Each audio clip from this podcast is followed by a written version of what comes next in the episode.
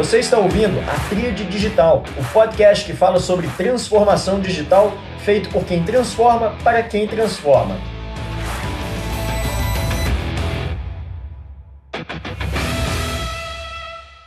Olá, grande Érica, tudo bem?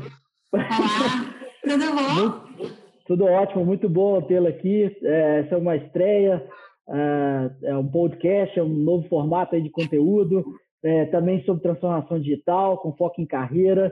E eu entendi que para uma estreia era importante é, inspirar as pessoas num tema muito relevante hoje em dia, que é o tema de dados, né? tomar decisões baseadas em dados. E você tem reconhecido a experiência nesse tema, em como estruturar uma área de dados em uma empresa é, grande, né? relevante, como é o caso da Anima Educação. Então, entendi que é, um primeiro podcast deveria é, abordar um tema é, dentro desse campo. Bom, Érica, para começar aqui, você sabe, a gente tem um roteiro, é, procuro é, é, enviar as perguntas antes e tal, acho que é, você né, já deu um feedback um pouco sobre, sobre como você entendeu o roteiro e tal. E aí eu queria primeiro que você se apresentasse, é, dissesse, é, dissesse, o que você faz na Anima, né, como responsável de dados, o que, que é essa função, né? Muita gente ambiciona é, ser um responsável, um head de dados, mas o que, que é isso na prática? Então, é, é, vamos começar por essa apresentação e eu sigo fazendo algumas perguntas. Muito bom. Primeiro, eu queria também agradecer a, a lembrança e a oportunidade de participação aqui. Acho que, é, mais do que simplesmente é, reconhecer, né, acho que um trabalho específico, acho que trazer como um primeiro podcast este tema é uma questão muito relevante até para o modo como as pessoas começam a enxergar esse tema dentro das companhias e a importância deste tema ou deste, bloco, deste bloco para a transformação digital, né, ou para a aceleração uhum. desse, desse modo como você, como você é, se coloca, né. Então, acho que tem uma... É, me apresentando primeiro, né, então, como é que eu... O que, que eu faço, né? O que, que como, qual que é hoje meu papel na Anima? É, eu sou diretora de, é, eu, a gente hoje chama de Data Intelligence, né, mas eu, eu dirijo uma área é, que chama-se NAVE, que é o Núcleo de Avaliação e Indicadores da Anima, e, e até para falar um pouco do que a gente faz e um pouco do que é essa área, acho que é até um, já até, acho que passa um pouquinho o que a gente pensaria em dizer logo de cara sobre o que, sobre a apresentação em si, né, mas então pedindo um pouco já de de licença para extrapolar um pouco a, a, a, pergunta, mas acho que é um pouco claro. mais aproveitar e contar um pouquinho o que, que é uma área de dados dentro de uma, de uma organização. Uhum. É, até porque no contexto da Anima, uma área de dados surgiu com a criação deste núcleo e com, com a minha entrada, de, né, minha entrada na Anima. Então, acho que tem um pouco de como é que a gente trabalha esses pontos e como é que surge, portanto, a necessidade de você começar a trabalhar com uma estrutura desse tipo, né? Então, é, eu acho, eu, eu, como eu te dei esse, o feedback mesmo de fato, né? Eu gostei muito do roteiro, achei perfeito, né? Acho que os pontos todos que você destaca como sendo os pontos mais relevantes para que as pessoas precisem, é, que vale a pena as pessoas conhecerem a, a, respeito de uma área de dados estão contemplados ali, né? Mas é, eu acho até que um pouco da perspectiva, eu acho que é bom a gente trazer esse ponto até para desmistificar esse tipo de coisa. Uma área de dados ela nunca deveria começar como uma área de dados. E a área de dados da Anima tampouco começou como uma área de dados. É, foi identificada a necessidade de a, a Anima ter é, uma área que fosse data-driven, mas uma área de dados, ela não nasce com esse conceito, com essa concepção, com essa formulação, esse formato. Uma área de dados, ela nasce como sendo uma área de inteligência e o fim último né, dessa, dessa área, portanto, é fazer com que algumas perguntas possam ser respondidas incorporando a inteligência à tomada de decisão em um negócio. Então, nesse sentido, é, no final das contas, o, o que eu vejo como sendo do, dos pontos mais relevantes é que o dado em si, ele passa a ser meio e não fim para esta área. Perfeito, perfeito. Precisa, é, é, como a área de dados se forma, o que a área de dados é, ela não é uma área de dados, é uma área de inteligência. E no final das contas, o produto, né, ou, a, ou subprodutos do dia a dia, os relatórios, as análises, etc., que, que se tira, que se extrai a partir da, da, do trabalho deste time, ele acaba por ser é, um, um, produto muito mais vinculado ao dado em si. Mas ele é um subproduto, ele é um meio. Acho que o mais importante dessa área, o que precisa ser pensado, até para a gente conseguir nortear bem a nossa conversa aqui, é pensar a concepção de uma área de dados a partir, na verdade, de uma área de inteligência. E os dados vêm a reboque. Acho que é um pouco... Perfeito.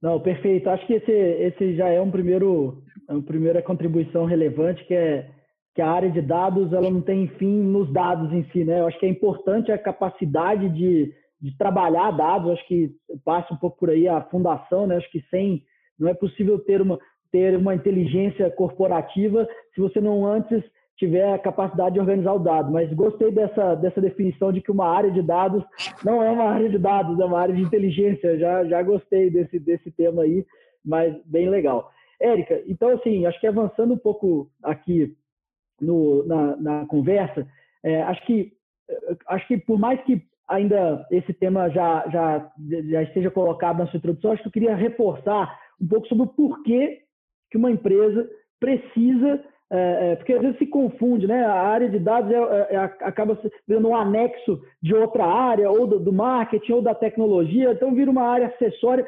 E, e, e aí eu queria que você ressaltasse o ponto da importância desse tema é, dentro das organizações, né? um pouco para desmistificar e ir além dessa, desse primeiro conceito aí que vigorou uh, por um longo período nas empresas. Né?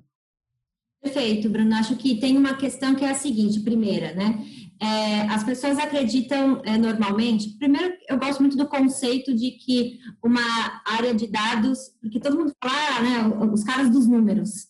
E primeira coisa que eu acho importante, sobretudo quando a gente fala que não é uma área de dados, é uma área de inteligência, a gente sai um pouco da noção de que são os doidos dos números para ir um pouco para a noção de que, se a gente pensar da perspectiva de inteligência, é que é essência, tudo é essencialmente sobre pessoas. Então, acho que uhum.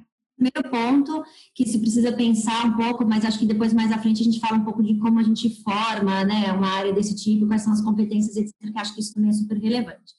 Mas independente disso, quando a gente passa para a perspectiva de qual é o papel de uma área como uhum. essa, dentro de uma, de uma instituição, a gente tá, é, tem que pensar muito né, o, o porquê se cria uma área como essa dentro de uma uhum. instituição, uhum. necessidade, né, que diagnóstico que normalmente se faz para que uma instituição tenha é, uma área como essa, eu acho que é muito da, da, da perspectiva, da ideia de que, um, é, a gente precisa enxergar um pouco melhor, tomar decisões com base em algo que seja realmente uma informação, um dado que nos leve para o caminho correto né, é deixar um pouco de lado o empirismo.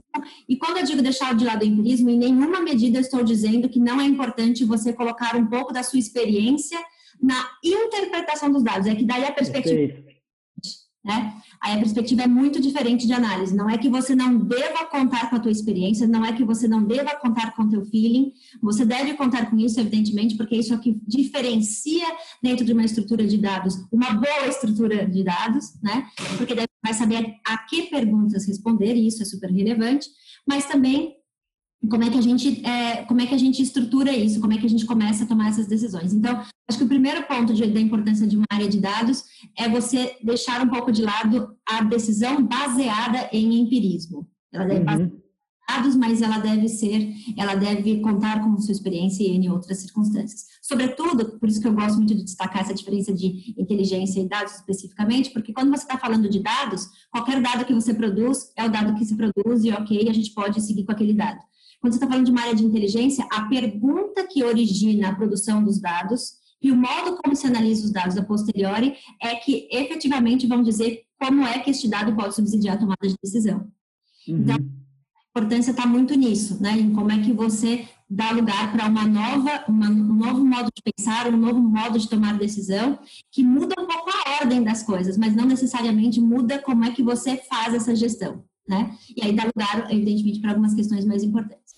Uma outra, é, acho que tem duas mais questões que eu acho que são principais quando você pensa da perspectiva de formação de uma área de dados, é porque uma área de dados ela tem que ser deve existir uma área de dados, especialmente porque o caráter dessa área, a estrutura de organização, o modo como ela se situa dentro da estrutura organizacional, ela deve ser essencialmente voltada para uma perspectiva mais é, transversal, né? Então, uhum.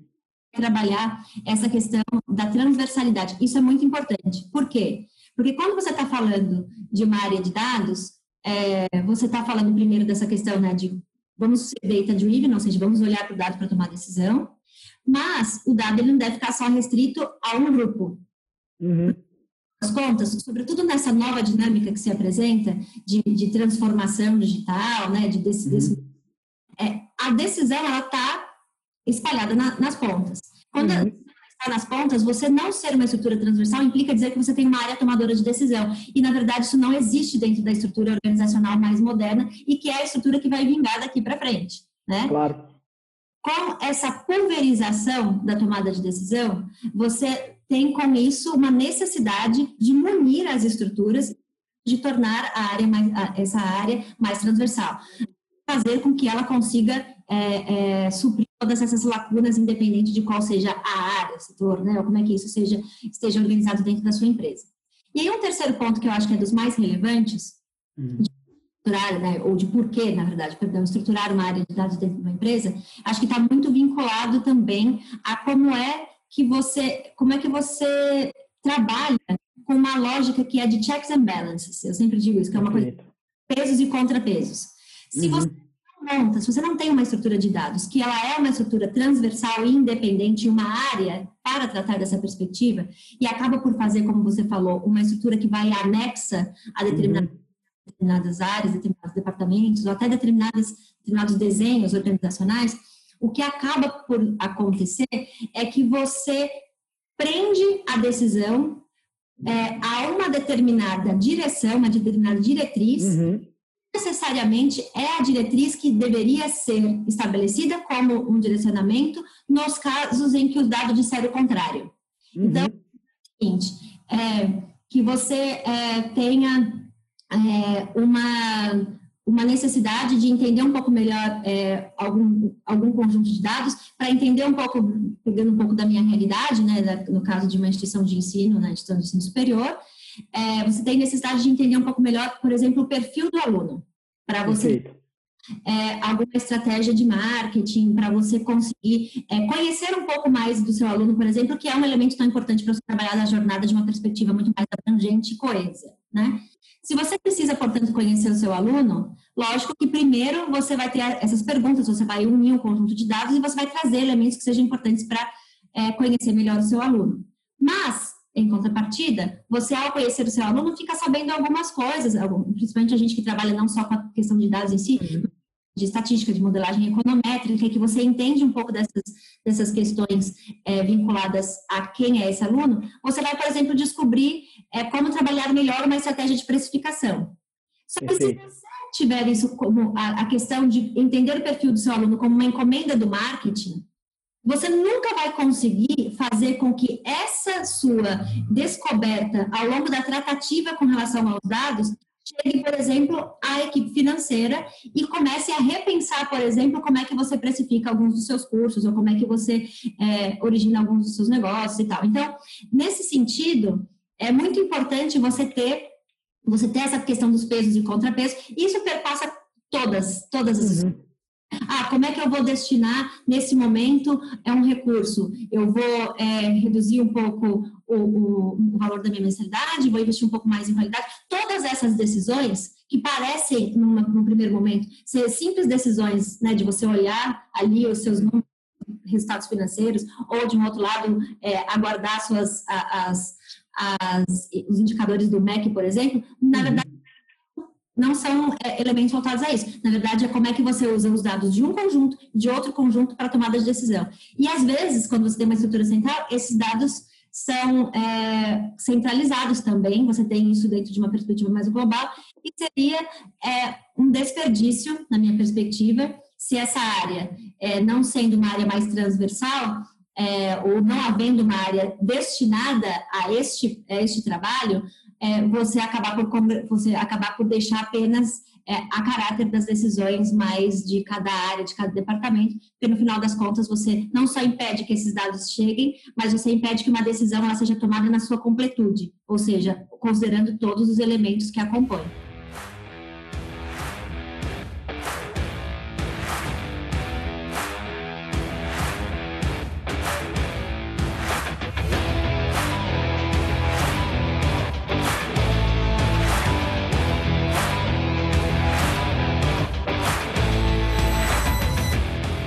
Perfeito, perfeito. Eu, eu, eu, gosto muito dessa, dessa sua definição, porque, no fundo, representa uma decisão muito estratégica da companhia, né? Assim, até, até, até onde a empresa quer ir efetivamente em ser data-driven.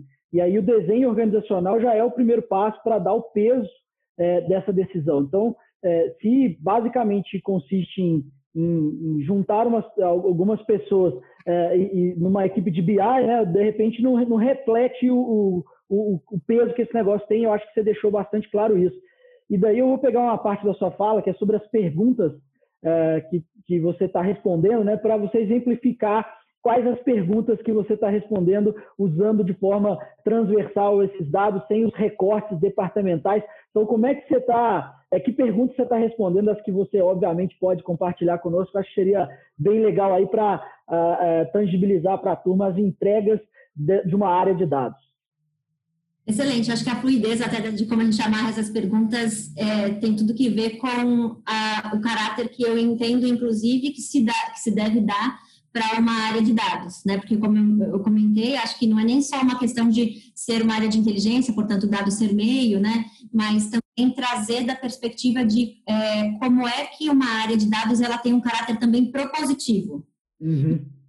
É, antes até de te responder que perguntas é, as, normalmente a gente responde, eu queria só destacar que às vezes as perguntas somos nós mesmos que fazemos, né? Sensacional às vezes, acho que só para entender um pouco de, uma vez que essa área é uma área de inteligência, e uma, a uhum. inteligência é, por essência, reativa, ela é propositiva, porque ela uhum. enxerga esse conjunto de dados, as, as mais diversas contribuições, uma perspectiva mais global, mais transversal, e consegue extrair desses elementos quais são as, as contribuições, é, as, essas perguntas, elas acabam, por vezes, sendo feitas por nós mesmos, ao olhar para esses dados e falar por que essas, essas questões acontecem dessa maneira. Por isso, mais, mais uma vez, uhum. a importância de ter uma estrutura de checks and balances, de ser transversal, porque daí, às vezes, algumas das perguntas que a gente pode fazer, eventualmente, é parte muito da lógica de cobertor curto, né? Eu dou uma experiência ali não, numa área comercial, mas eventualmente vou primar ali por uma qualidade em determinado momento,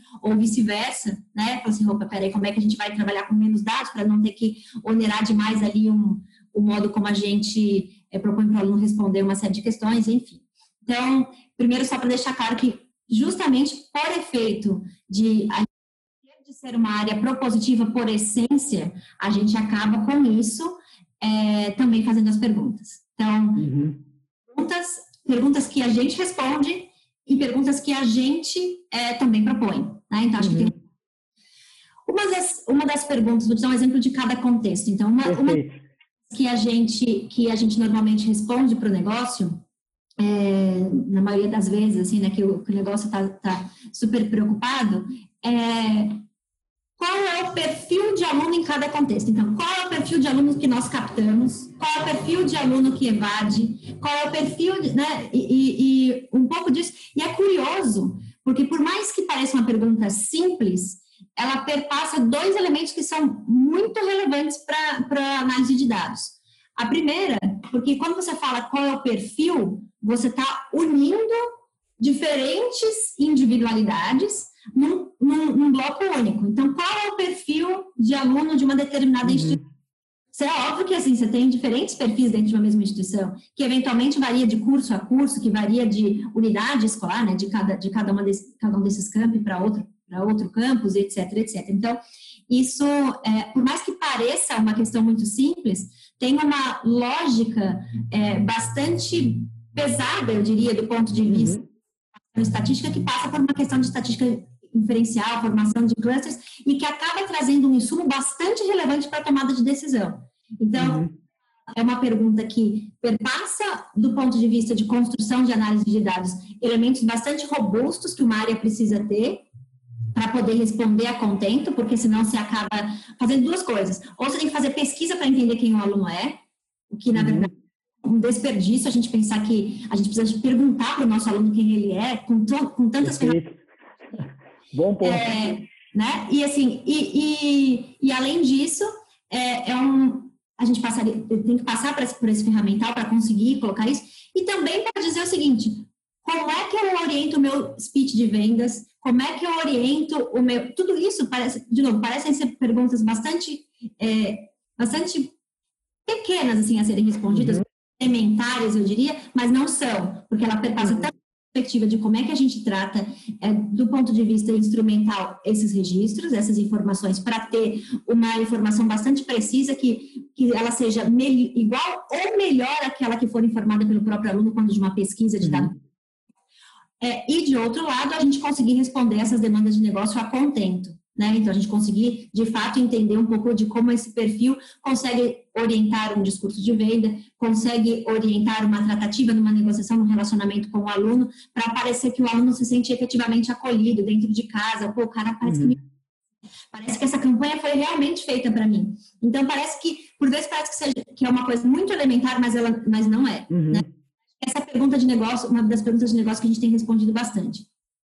E não, é, até querendo estender muito nessa questão, mas pensando do ponto de vista até de, de LGPD, essa é uma uhum. pergunta que é cada vez mais cara. Porque você Perfeito. Como a gente já saiu à frente e já se estruturou para responder essa pergunta, eu fico menos dependente, enquanto área de dados da companhia, em perguntar coisa para o aluno. Porque, para mim, é mais importante o modelo inferencial que a gente consegue com poucas informações, aquelas que o aluno permite que sejam utilizadas, é, uhum. é, e fazer alguma, alguma inferência a partir delas, do que especificamente a gente tem que ficar perguntando coisas e ficar meio que à mercê de como é que ah, ele autoriza, não autoriza, a LGPD vai, vai tratar disso, não vai tratar disso, como é, quando é que vai entrar em vigor, quais vão ser as sanções, como é que a gente trata. Então, tudo isso é, podem, de novo, são coisas que perpassam uma noção instrumental de como você trabalha com dado, mas que elas trazem é, uma questão muito cara para o negócio. Quando eu digo muito caro, não do ponto de vista de custo, mas eu estou falando do ponto de vista mesmo de que são extremamente. Perguntas que a gente, que a gente mesmo levanta e que a gente mesmo, que a gente mesmo responde. Por exemplo, é, por que, que uma estratégia de precificação ela tem que ser uma estratégia de precificação é, mais abrangente? Por que, que ela tem que ser uma única? Por que, que o Bruno resolveu fazer análise de desenvolvimento de sistemas, ele, ele tem que pagar o mesmo que o Ricardo, que quer fazer análise de desenvolvimento de sistemas, mas vem de outro contexto, com outra necessidade, com outra. Por que, que eles têm que pagar a mesma coisa? Perfeito. Ah, mesmo? É, não sei, né? Será que, será uhum. que o produto é o mesmo? Mas, assim, é, a educação é, ela, e aí por uma questão conceitual, nada a ver com, com dado em si, mas a educação por uma questão conceitual, ela deveria estar disponível tanto para um quanto para outro. Claro. É, a gente, a, a, as instituições ao longo dos anos, elas formularam muito seus preços, seus valores de mensalidade, muito com base no quanto você deveria oferir de receita, menos o quanto você tinha de despesas, de, dos seus custos ali, de, ali no, né, da sua própria estrutura. Uhum. Então, é uma, uma equaçãozinha muito simples de um menos o outro. Uhum. Muito simples quando a gente está falando de, de, grandes estruturas, evidentemente, mas é, talvez a formação de um preço ela não seja é, só uma, uma relação que traz como elementos dentro dessa equação esses dois elementos. Quanto, a, quanto, isso, quanto o curso custa para a empresa e quanto é, a gente pretende oferecer de receita. Acho que não é isso. Acho que numa época que a gente está mudando, inclusive para começar a tornar a educação mais personalizada, mais individualizada, é, a gente também tem que tornar a educação mais affordable, affordable para o indivíduo. Então, uhum. educação affordable para o indivíduo significa personalizar, inclusive, o preço. E personalizar, inclusive, o preço não quer dizer que você vai é, trazer diferenças de preço, mas é que você vai tornar acessível, tanto para o Bruno quanto para o Ricardo e os dois mesmo que estiverem fazendo o mesmo curso. Então, essa é uma pergunta que a gente fez. Por que, que os, os preços são formados assim e não a partir da possibilidade de pagamento daquele indivíduo? Isso aumentaria a taxa de conversão, isso, isso é, melhoraria é, a, as nossas taxas de evasão, porque se uma, uma, vez que o ticket é affordable, cabe no seu bolso, você uhum. permanece. Né? Então, essas são perguntas que a gente faz. Então, tem perguntas que o negócio faz, tem perguntas que a gente faz, e essas duas, essas duas perguntas são exemplos de questões que mostram tanto é, o que rola de pergunta aí no dia a dia da quanto a capacidade propositiva né, de um time como esse. Legal. Ó, Erika, acho que esses exemplos são é, é, muito bons porque eles também é, têm é, paralelo em outras indústrias. Né? Eu me lembrava aqui, enquanto você é, explicava, sobre a indústria de aviação, que também tem essa diferenciação de preços. é, e mais recentemente o varejo, né, que tem atuado cada vez em mais canais e aí precisa ter essa inteligência na precificação nos diferentes canais, porque as variáveis de, de custo em cada um dos canais é diferente. Então, eu tenho acompanhado esse, essa, essa dinâmica aí é, de, de, de, buscar o melhor preço, preço ótimo aí para cada indivíduo, né? Então, para cada transação. Então, acho que é, ficou bastante claro isso. Outro ponto que me chamou bastante atenção também é sobre é, a característica de ser propositivo, né? Então, é, mais uma vez, né, aqueles estereótipos de, de ah, a área de dados, você manda, a turma vai lá, faz, não sabe exatamente o que a turma faz, e daí devolve num processo é, que é puxado pelo negócio, e o que você está trazendo é que pode ser exatamente o contrário, né? Você pode, à medida que vai ganhando proficiência é, nos dados, né? vai, vai coletando mais dados interna e externamente, somado ao conhecimento do negócio, começam a, a ser feitas proposições pela área de dados, né? ganhando ainda mais relevância estratégica. Érica, acho que nesse momento aqui, dando uma guinada na conversa para carreira, né? É, acho que todos já, já, já estão se perguntando o, o que precisa ser feito é, para a, a fazer uma carreira em dados. Né? Já está bem claro que o profissional é, vai precisar combinar diferentes competências é, de, de, negócio, competências técnicas. Então, queria que você contasse um pouco a, a, daqui em diante como, como, como que é seu time, como é que você montou o time, que perfil de profissionais que você tem, quais são as suas preocupações. Você falou um pouco sobre a, a, a acesso, né, dar acesso, então também tem um caráter é, é de, de, de, transformação no sentido também é, de, de, ajudar, né, devolver através do uso de dados é, é, melhores soluções para a comunidade, para a sociedade como um todo. Eu acho que como é que você molda o time é, para entregar esse tipo de, solução tão, tão, valiosa, né? Excelente pergunta. Assim, eu acho que passa primeiro por uma questão que é aquela que eu falei no início, né, de que você também já defende, já vi você defendendo esse ponto em vários momentos. Eu acho que isso é o mais crucial para um modelo como esse que é a ideia de que uma área de dados ela é formada essencialmente por pessoas. Uhum. E aí, uhum. muito de pensar dessa perspectiva, sobretudo quando a gente está falando de uma área mais de inteligência do que de dados, porque o dado, o dado é o produto, a inteligência. É, é o que permite que aquele dado se transforme efetivamente em informação, etc, etc.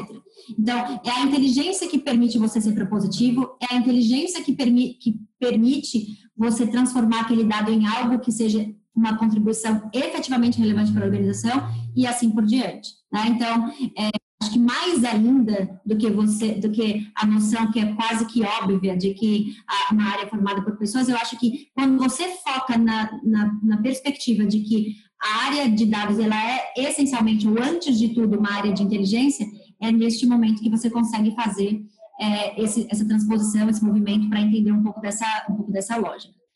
É, nesse sentido, é, eu acredito que a principal questão é como você forma pessoas. E qual é o problema na minha leitura? Né? É, que hoje você, você não parte de uma. Normalmente, quando você vai criar uma área como essa, você não parte de uma organização que já tinha isso como praxe, como meta. Uhum. Vamos ser data-driven de início. Né? Então, assim, é, são instituições que passam a querer é, trabalhar com essa, com essa perspectiva. E dentro dessa lógica, quando você pensa em como trabalhar, em como construir essa noção, em como, em como montar uma área como essa, você acaba por ter que formar pessoas eventualmente. Não é só você trazer pessoas. Porque normalmente a, você tem muito, hoje em dia, com essa, com o advento, eu diria, né? Não sei se é essa palavra que eu posso usar, mas assim, o advento da transformação digital, esse momento que a gente está vivendo, em que isso se tornou um tema bastante recorrente, né?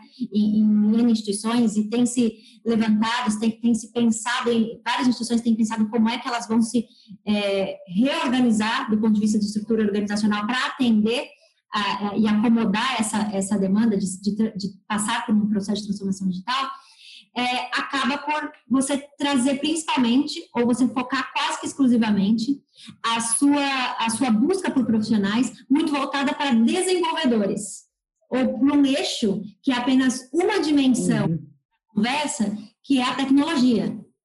E tecnologia, assim como o dado, ele é meio para uma área data-driven, porque você precisa ter a inteligência que vai transformar o dado em informação, então ele é meio desse processo, não só do ponto de vista de ser instrumental, mas também do ponto de vista de estar no percurso da jornada, na trajetória.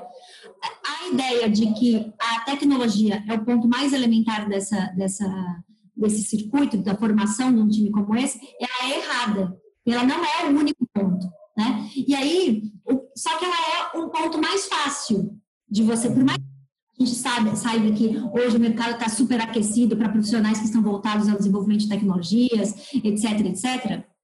Por mais que se tenha essa noção, isso seja muito claro para a gente, é, no final das contas, é, essas pessoas, pelo menos a gente tem oferta de pessoas que têm este perfil, né? Uhum as pessoas elas estão com uma oferta acima do que o mercado deveria ou não pagar, se isso é meio que o aproveitar de um movimento, né, desse advento dentro das companhias que pode, que, que, que demandam muito mais de profissionais dessa natureza, isso nem vem ao caso. O fato é que pelo menos você tem uma questão de oferta desses profissionais.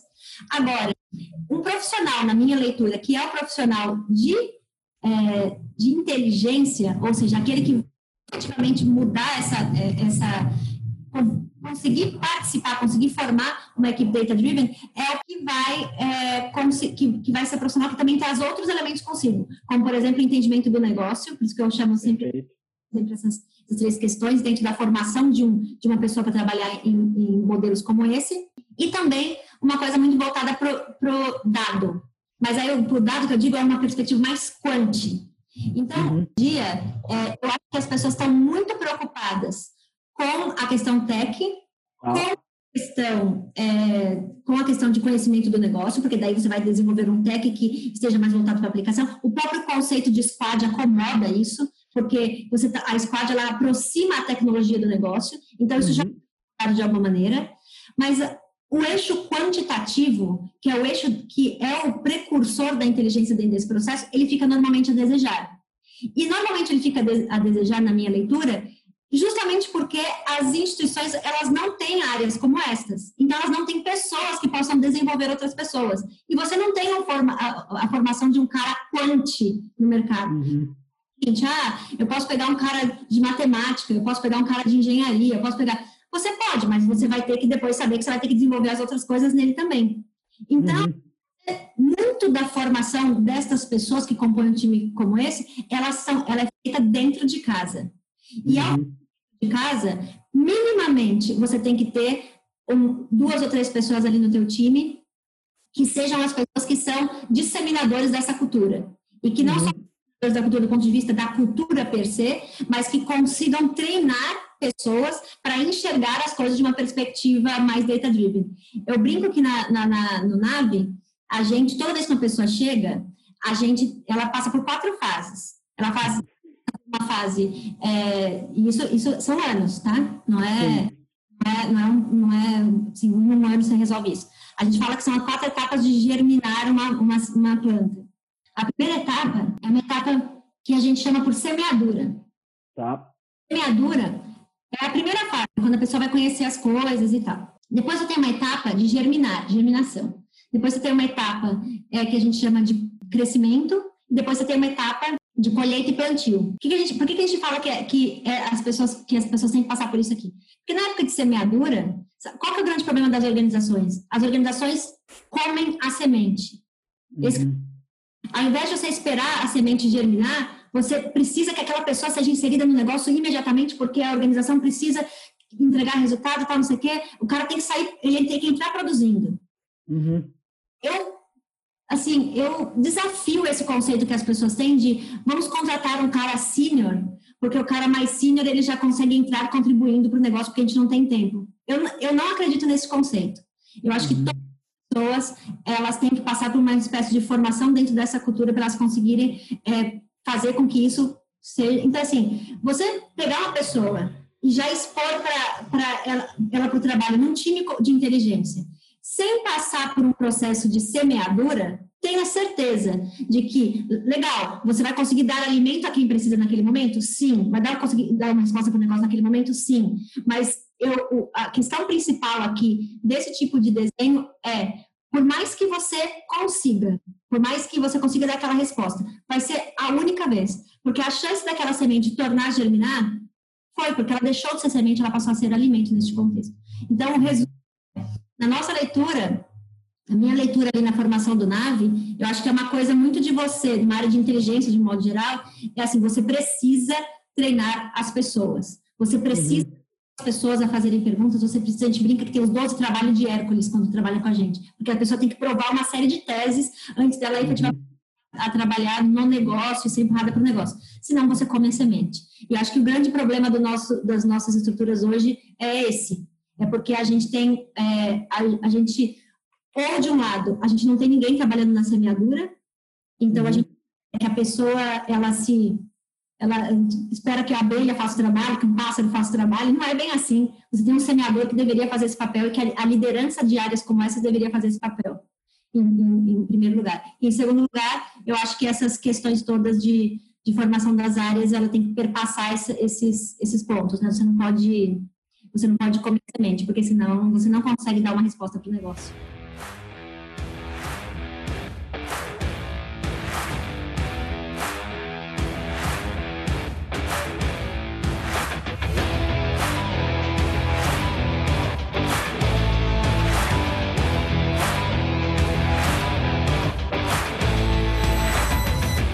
Perfeito.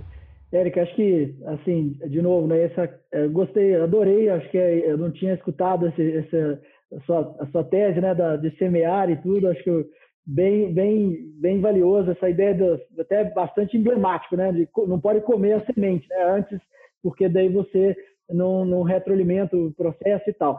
É, e acho que está claro que é um desafio essencialmente de liderança, né, acho que a, a liderança dessa estrutura de dados tem que investir nesse desenvolvimento dos profissionais, que em boa parte estão dentro, boa medida estão dentro da organização, alguns carregam é, é, é, competências técnicas, mas que precisam ser lapidadas e, e complementadas. Acho que desafio de liderança, então, me parece o, o, ponto principal.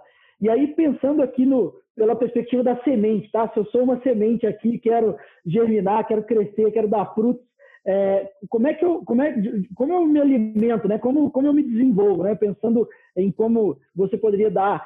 Tudo bem que é um, é um desenvolvimento muito interno, que você tem que é, ter a oportunidade de estar numa organização que tem uma liderança que tem essa mentalidade, mas até você achar o seu espaço, né, o seu terreno mais fértil. Como é que você se, tenta se desenvolver? Você tem recomendações de cursos, livros, material na internet, enfim, como é que você dá os passos aí para sementes é, é, germinarem? Como é, como é que a gente poderia ir por esse caminho, usando sua metáfora?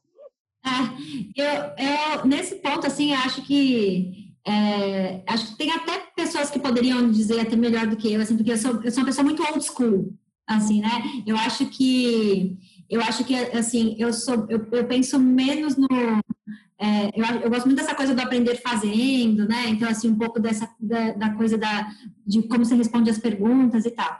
E acho que isso tem um pouco que ver não só com, é, com a minha formação, mas tem um pouco que ver também com, com a formação é, de como esse time normalmente se forma, como é que a gente pensou esses times. Porque, no final das contas, como é muito mais difícil, eu comentei aqui, você ter pessoas técnicas muito mais, muito mais fácil, na verdade, você ter pessoas que trabalham com tecnologia do que, você pessoa, do que pessoas que trabalham com a, a questão mais quant. É mais fácil a gente fazer esse movimento de você trazer uma pessoa quant e você fazer com que ela aprenda esse ferramental do que o inverso. Mais difícil ver um desenvolvedor e falar assim, não, eu vou ensinar para ele econometria. É mais difícil uhum. né? para você falar assim, o cara vai conseguir transformar esse problema aqui num algoritmo. Isso é muito mais difícil. Né? Uhum. Então, dentro dessa perspectiva, o que é, eu recomendo assim de material, de desenvolvimento, como é que a gente pode, como é que a gente pode desenvolver isso? Do ponto de vista de tecnologia, eu recomendo é, sempre as mesmas coisas que, que normalmente você, você recomenda, as pessoas recomendam é, para a parte mais de, de, de, de, tech mesmo, né? Aprender uhum. a, aquele arcabouço, aquele instrumental é, que você precisa mesmo para o desenvolvimento uhum. ali das funções, dos seus papéis. Agora, é, do ponto de vista quant, é que eu acho que tem um, que eu recomendo coisas que são muito mais é, você vai ficar assim, tipo, como assim? Mas eu recomendo coisas que são muito menos visíveis para o negócio do ponto de vista de contribuição e mais visíveis para desenvolvimento de time. É mais uhum. pessoa dentro da sua contribuição dentro desse time. Então, o que, que eu acho? É, eu, eu recomendo muito assim, pessoas, é, você pesquisar e assim e tentar você tentar responder temas assim sabe? É, e você tentar e você tentar responder as, as questões que são propostas para você você mesmo. Então uhum. é, por exemplo é, muitos dos, da, todas as pessoas que trabalham comigo começaram pelo Quant e, e, e, hoje têm uma formação mais completa são pessoas que começaram a pensar no seguinte eu tenho uma pergunta para responder para o negócio e aí é, eu tenho que estudar alguma coisa que, que alguma resposta para isso aqui. E depois é buscar mental. Todas as pessoas que começaram assim, elas começaram trabalhando com estatística. Então, assim, para mim, para uhum. mim, é, estatística é, é o melhor instrumento que você pode ter para trabalhar com uma boa área, área de dados. É, infelizmente, né, é, hoje em dia nas organizações, são poucas as pessoas que conseguem ler gráficos Estou sendo uhum. assim, não é uma competência tão trivial. Você acha que qualquer pessoa, qualquer área vai conseguir ler? Então, assim, é, isso não é trivial. Uhum. É, quando você pensa é, em, e aí menos ainda, é, e aí e por conta disso, acho que por conta dessas áreas também é, não, não conhecerem muito ferramental estatístico, o que que acontece? Vou te dar dois exemplos aqui, tá? É, você acaba tendo indicadores, por exemplo, que, as, que, que, são indicadores que eles não condizem com a realidade. Então, assim, é, a, a, quando você. A pessoa não conhece muito de estatística, então ela não sabe compor um denominador, por exemplo, para conseguir calcular um indicador. Então, ela, pega um, um, recorte do processo e você fala assim: pera, você está dando uma resposta que talvez não seja a resposta mais coerente para essa estrutura, entendeu? E aí você fala assim: peraí, vamos, vamos tentar entender. E outra coisa que sempre acontece, quando a pessoa não conhece de, estatísticas, de estatística, mas ela é, se envereda para trabalhar com dados, é, independente do, do, do, potencial dela em outros elementos, tá? com outros ferramentais, é que ela normalmente faz o seguinte, ela incorre em correlações espúrias. O que, que, é, tal, que, que é tal correlação espúria? Eu falo sempre essa brincadeira, mas acontece muito. É o seguinte, achar que guarda-chuva e, e, e sorvete tem uma correlação altíssima. Então, vai lá o cara de marketing e pega e, e tá lá e fala, não, vou estourar de vender guarda-chuva, porque guarda-chuva e sorvete tem uma correlação altíssima. Só que, na verdade, a correlação principal é o verão. O causador, ou seja, causalidade, é o verão. O verão tem chuvas, o verão faz chover, o verão é, tem calor, as pessoas têm vontade de consumir sorvete. E aí, qual é, a grande, qual é a grande questão? Então, você tem né, correlações dessa natureza, que são correlações espúrias, que acabam por incorrer em tomadas de decisão erradas, né? E mais do que isso, as pessoas não sabem, as pessoas não sabem, estou falando isso que é geral, assim, é lógico que eu estou sendo super generalista, assim, uhum. generalizando total, mas é só para você entender o contexto, normalmente, das organizações, as pessoas, elas não sabem a diferença entre correlação e causalidade. E, esse, e esse que é o principal problema. Qual é a grande questão na minha leitura? Quando você quer trabalhar numa área de dados e você não sabe o que, a diferença entre correlação e causalidade, você pode ser o rei do Python. Você pode ser o rei do, sei lá, de qualquer instrumento que você pudesse. Você pode ser de, de, de, de ferramentas front-end, PHP, C Sharp, você pode ser o rei do ferramental. Você não vai conseguir dar uma resposta contente. Não vai conseguir. E assim, é, é muito é impressionante, porque as pessoas elas falam assim, ah, elas não sabem a diferença de, da, da correlação entre duas coisas e da causalidade. Isso aqui causa isso. No caso, assim, é, é, o verão que vai causar o aumento no consumo de guarda-chuva. É o verão que vai causar o aumento no consumo de sorvete. Mas não, ela coloca as duas coisas porque ela parte dessa, dessa, dessa ideia. Isso em qualquer setor, em qualquer indústria. Isso é desastroso para quem trabalha com dado não saber isso. Então, assim, não saber estatística. Então, assim, para mim, é, tem muitos livros que você pode ler. Não, cara, é o sabe que você tem que ler. Então, estatística, entendeu? Então, assim, para mim é o elementar. Assim, não saber estatística, você não vai, você não vai conseguir ir muito além, porque é, esse é esse é o principal problema que as instituições têm. Sensacional. Espetacular, Eric. Eu acho que esses termos que você colocou aqui, é, eu, eu fiquei impressionado. Acho que isso aqui rende uma outra, uma outra conversa é, só sobre esse capítulo final aqui. Mas caminhando um pouco para o final, é, e acho que todos aqui já curiosos assim, do que seriam ou do que serão, né, na verdade, os seus próximos movimentos de carreira, né? ou seja, uma pessoa que está nesse esse patamar é, de liderança numa área de dados, com tanta propriedade, fala sobre o tema. Quais são os seus próximos passos, assim, seu próximo nível? Assim, o que, que você ambiciona é, profissionalmente enquanto desenvolvimento? O que você acredita de tecnologias emergentes? O que, que ou de assuntos emergentes que você fala assim, cara, vamos, eu vou apostar nisso na minha carreira para os próximos anos, eu vou seguir investindo ou envolvido em ações nesse campo. Acho que é, seria, seria generoso da sua parte dividir conosco esse, esse capítulo como uma mensagem final, né? Eu acho, eu, eu sempre, eu, eu acabei falando da, da minha formação, eu sou economista, né, e, e fiz mestrado e aí doutorado meio que aí nos, nos finalmente, tem que pensar que vai ser exatamente é, em administração pública e governo, mas eu sempre trabalhei com ferramenta ativa aplicado é, a políticas públicas ou não públicas. E, por conta dessa formação, eu tenho uma coisa muito. É, eu, eu, dei aula um tempo lá para uma turma na GV e eu falava para os meninos o seguinte: eu falava, você. Antes de você ser profissional, você tem que ser amador. Ele faz as coisas, ele tem um propósito muito claro. O profissional ele faz as coisas por dinheiro. Sabe nisso, né? Ele faz as coisas dentro da profissão dele, faz as coisas por dinheiro. O amador, ele faz as coisas é, por outro motivo. Ele faz as coisas porque ele faz determinada coisa porque ele ama o que ele faz. Se ele ama o que ele faz, é difícil você saber qual é o incentivo dele. Se você não sabe o incentivo dele, ninguém segura esse cara, né? Uhum.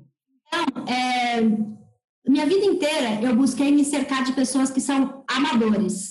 Ter, por isso que talvez eu tenha é, criado essa tese, inclusive, de que uma área você não, você não pega a gente pronto, você forma, né? Porque uhum. Não tem ninguém na minha área que é, ai não, eu nasci para ser data scientist. Não tem ninguém, todos são, mas ninguém nasceu para ser data scientist. Até porque é uma profissão relativamente nova, mas independente disso, ninguém estava pensando em te tecnologia, sistemas, nada disso. Todo mundo, é, são, todos são pessoas que partiram do problema para a solução. Então, uhum. problemas e, e passaram a solução. Isso é muito perfil de amador. O amador ele, ele, se permite aprender, o amador ele se permite evoluir, ele entende que ele que ele precisa. Então eu sempre eu sou uma amadora por essência. Você sabe disso, né? Já me conhece há alguns anos, sabe? A amadora por essência. É, e quem trabalha comigo normalmente é amador. Eu, eu digo isso na maior assim, ah, vocês são amadores. Nós somos, realmente, nós somos e eu me orgulho de dizer que nós somos amadores, né? Ninguém nasceu para ocupar a, a, as posições, né? E não só do ponto de vista de posição do, do, da perspectiva hierárquica, mas os cargos, as funções que ocupam. Então, é, acho que por conta disso, meus movimentos de carreira, acho que eles estão muito mais nessa linha. Como todo amador, é, eu tenho um pouco dessa natureza de que, assim, para mim, é mais importante é, eu conseguir fazer com que essa, essa ideia essa coisa do data driven, ela consiga efetivamente chegar onde ela tem que chegar, e não estou falando só na ANMA, estou falando em N outros lugares, né? Essa ideia de que a cultura data driven ela seja disseminada, que as pessoas parem de confundir correlação com causalidade, e, e na minha, na minha é, afirmação aqui, não tem nenhum, nenhum problema, nenhuma questão de mérito com relação à pessoa saber ou não saber, tá? Uhum é, isso, as nossas organizações, ao longo dos anos, absorveram culturas e pessoas que não se prestavam a discutir esse tipo de coisa, justamente porque não eram organizações que nasceram desse contexto data-driven. Mas a gente está aqui para mudar. Então, se o nosso é fazer dentro dessa transformação, inclusive tornar essas instituições data-driven, então se a, o papel é esse, eu entendo que o, o meu, meus movimentos de carreira é, vai ser cada vez mais tornar mais organizações data-driven ou tornar a Anima cada vez mais data-driven. E isso pode implicar dizer uma série de coisas, né? Isso acho que pode implicar dizer que é, talvez uma área data-driven deva ter uma outra, é, uma outra, um outro, um outro lugar dentro da estrutura uhum. talvez o meu movimento de carreira possa implicar brigar por isso, né? Falar assim, poxa, se é tão importante, por que não está aqui, ó? Por que está numa... Pode ser, né? Sim. Se a, gente, se a gente tem uma organização que quer ser data-driven, por que não ter um CDO, um Chief uhum. Data Officer, ou um Chief Intelligence Officer, não sei o que, que a gente pode pensar, mas assim, enfim, eu acho que talvez... É, e eu acho que o meu papel é muito, por conta dessa, dessa não só dessa, do que eu resolvi fazer, que é um campo que é um campo novo, que é de, muito mais de desbravar, eu entendo que nesse sentido o meu papel ele vai ter que, meus movimentos de carreira vão acabar sendo muito mais o de cavar lugares também, que talvez estão, né? Perfeito. E aí eu vou ter que muito possivelmente criar esses lugares. Aí pensando nisso, se for na né, um pouco voltado para essa para esse papel, né, de, de talvez cavar um espaço maior, de dar mais de dar mais visibilidade para essas, essas decisões, para esse tipo de estrutura de trabalho. É, e aí, pensando no meu papel enquanto pessoa da sociedade, né, é, eu entendo que eu também tenho um, um papel muito relevante nesse aspecto. Né, que assim, a gente tornar essas discussões acerca de o que é ser data-driven dentro das companhias, dentro das organizações uhum. como é, muito mais, algo muito mais presente nessas conversas. Acho que tem um, eu tenho um papel meio que de data preacher, né, assim, ou de, né, de, de, de, passar isso. Sem, uma, sem um caráter proselitista, aquela coisa chata do proselitismo, mas acho que muito mais de trazer, não pela, pelo dado em si, pelo instrumento em si, mas pela importância que isso pode ter no futuro das organizações. Então, acho que é um pouco disso. Acho que meus próximos movimentos de carreira vão acabar sendo dentro dessa linha. E eu acho que por isso talvez eu destacaria super a importância destes fóruns que você que você traz, porque eu acho que eles são preciosos para esse movimento que eu entendo, não só para a minha uhum. mas acho que para esses temas, porque eles são lugares, né, ou lugares no sentido mais blocos, assim, né, onde você discute, onde você pode trazer a, discussão elementos como esse que são caros e que, que com certeza pode ajudar não só uma organização, mas disseminar a semente. Então, acho que isso é importante. Sensacional, Érica, sensacional. Eu acho, gostei demais desse final. Eu quero te agradecer aqui, acho que a sua mensagem é bastante inspiradora. É, eu acho que eu fui bastante. Tive a felicidade de convidá-la no primeiro, primeiro episódio aqui. Espero que de muitos e espero que você volte o mais breve possível para a gente desenvolver esses assuntos aqui, é, porque imagino que todo mundo tenha esse mesmo interesse e, e, sejam também apaixonados pelo tema, né? amadores nesse tema, porque eu também estou tentando me, me, tornar mais proficiente, buscando aqui o meu caminho de desenvolvimento e você tem me ajudado muito nesse sentido. Então, muito obrigado é, e eu espero revê-la em breve. Fique bem. Obrigada eu. Obrigada eu. A gente é, deixa, obviamente, o canal aberto, né? Todo mundo que, que quiser saber mais e, e, se enveredar e se tornar, é, de novo, também não tenho nenhuma proficiência em tema nenhum, acho que faz parte do, do amador essa coisa do aprendizado, do aprendizado sempre, né? Então, acho que é isso. E obrigada pela, pela oportunidade, é, fico muito, muito feliz, me sinto lisonjeada, de fato, por, por, por abrir esse novo formato e acho que é, é, importante, sobretudo, pela mensagem, assim. Então, obrigada mesmo. A gente tá... Que isso. Tamo junto. Tchau, tchau, Érica. Até mais. Tchau. Você ouviu a Tríade Digital, transformação digital para quem transforma. Assine o podcast no seu aplicativo favorito e acompanhe nas redes sociais no arroba tríade.digital para ficar por dentro das novidades. Até o próximo episódio.